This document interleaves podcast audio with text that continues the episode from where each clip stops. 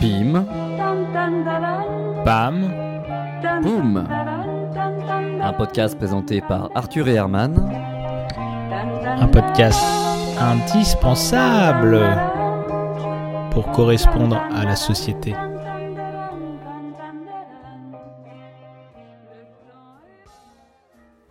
Vous êtes bien Oula, oula, putain, c'est super grand ici. Vous êtes bien dans le quatrième volet de l'épisode 34 de Pimpampoum. Et sans vous juger, il serait temps pour vous, puisqu'il y a quand même eu 34 épisodes, 4 épisodes dans cette série. Donc ça fait 34 fois 4. Enfin, on faisait pas ça au début. Bon, bref. Au bout d'un moment, vous devriez savoir qu'on dit pas pim pam poum, mais qu'on dit pim pam poum. Parce que bon, s'il y a qu'une chose à retenir de tout ce qu'on fait, c'est quand même que pim pam poum, ça se dit pim pam poum, ça se dit pas pim pam poum. Enfin, vous auriez dû le remarquer dès le début. Bonne épipite. Bonne.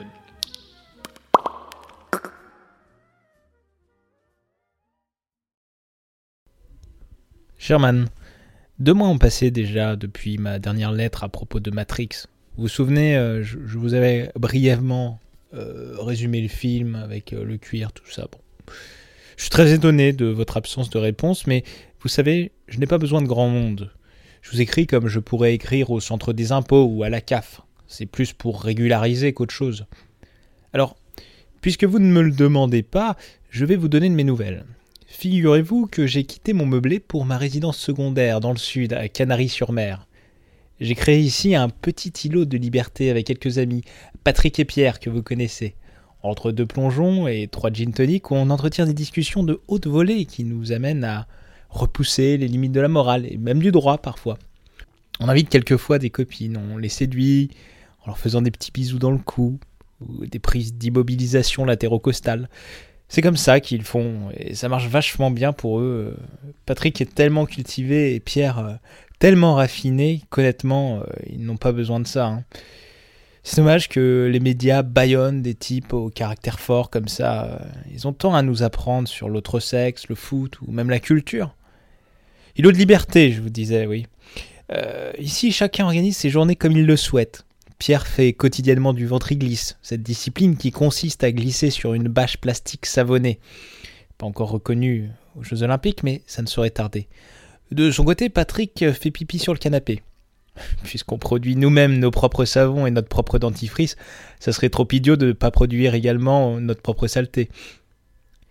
Et puis je vous le dis, Herman, ici pas de jugement. Pierre porte des pantalons guesses et des ceintures brillantes de gonzesse, et Patrick, lui, vient de se faire des implants de poils sur les épaules.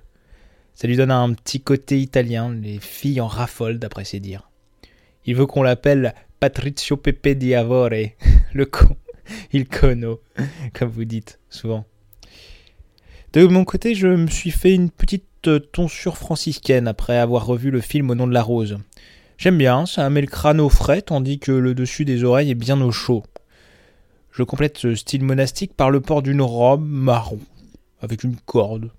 Pierre n'arrête pas de me soulever la robe euh, pour voir mon string. Il est lourd parfois. Enfin voilà, j'espère que mes fréquentations ne me rendent pas justement trop infréquentable. Euh, Ça me ferait plaisir d'avoir un signe de votre part, Herman. Pour ne rien vous cacher, j'aimerais bien être un peu plus seul. Comme dirait Patrick, l'enfer c'est les autres. Oui, je, je crois que Patrick plagie les autres aussi. Allez, je vous envoie cette lettre en accusé de réception. Ça m'assurera déjà un premier tour. Politiquement correctement votre Arthur.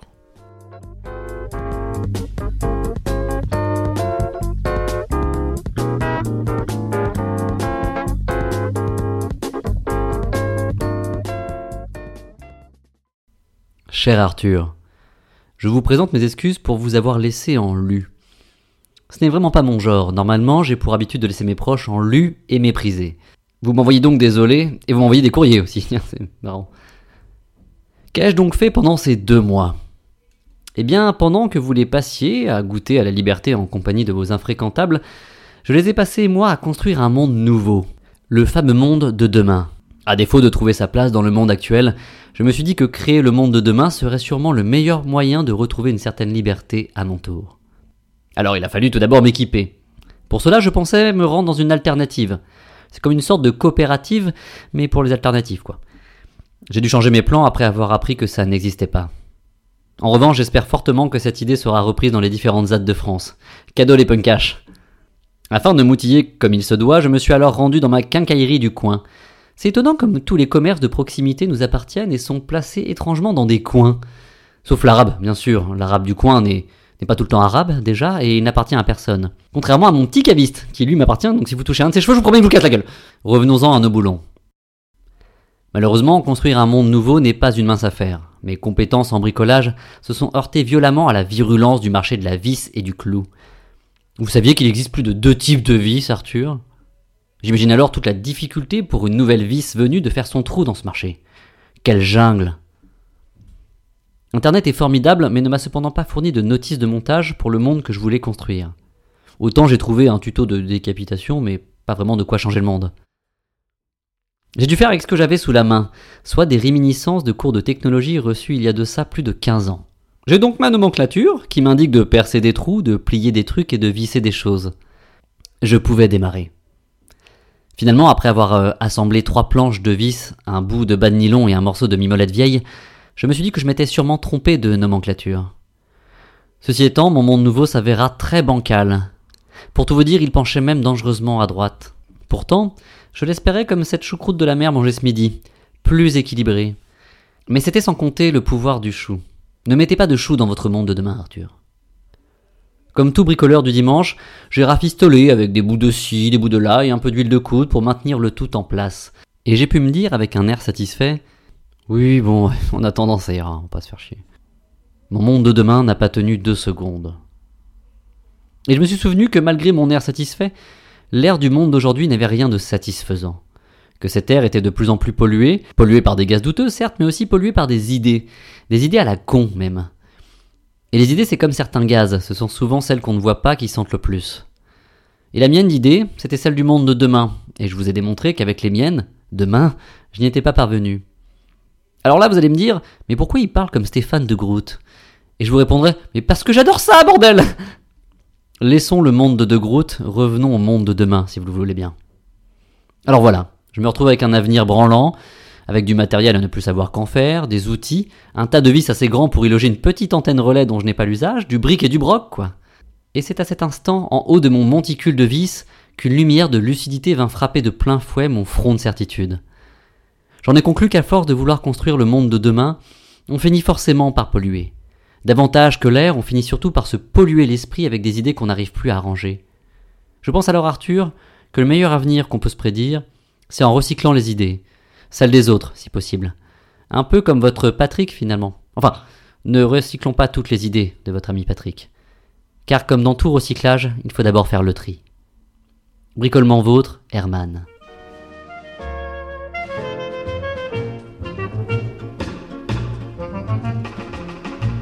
Pendant les rares moments de pause où il ne répare pas quelque chose, il cherche l'endroit disponible où on peut encore planter un clou.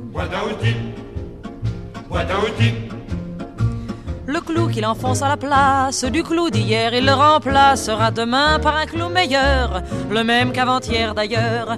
Mon Dieu, quel bonheur, mon Dieu, quel bonheur d'avoir un mari qui bricole. Mon Dieu, quel bonheur, mon Dieu, quel bonheur d'avoir un mari bricoleur.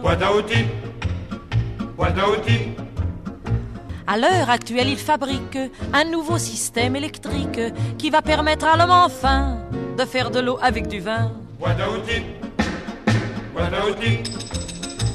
Mais dans ses calculs, il se trompe, et quand on veut boire à la pompe, il nous arrive d'ingurgiter un grand verre d'électricité.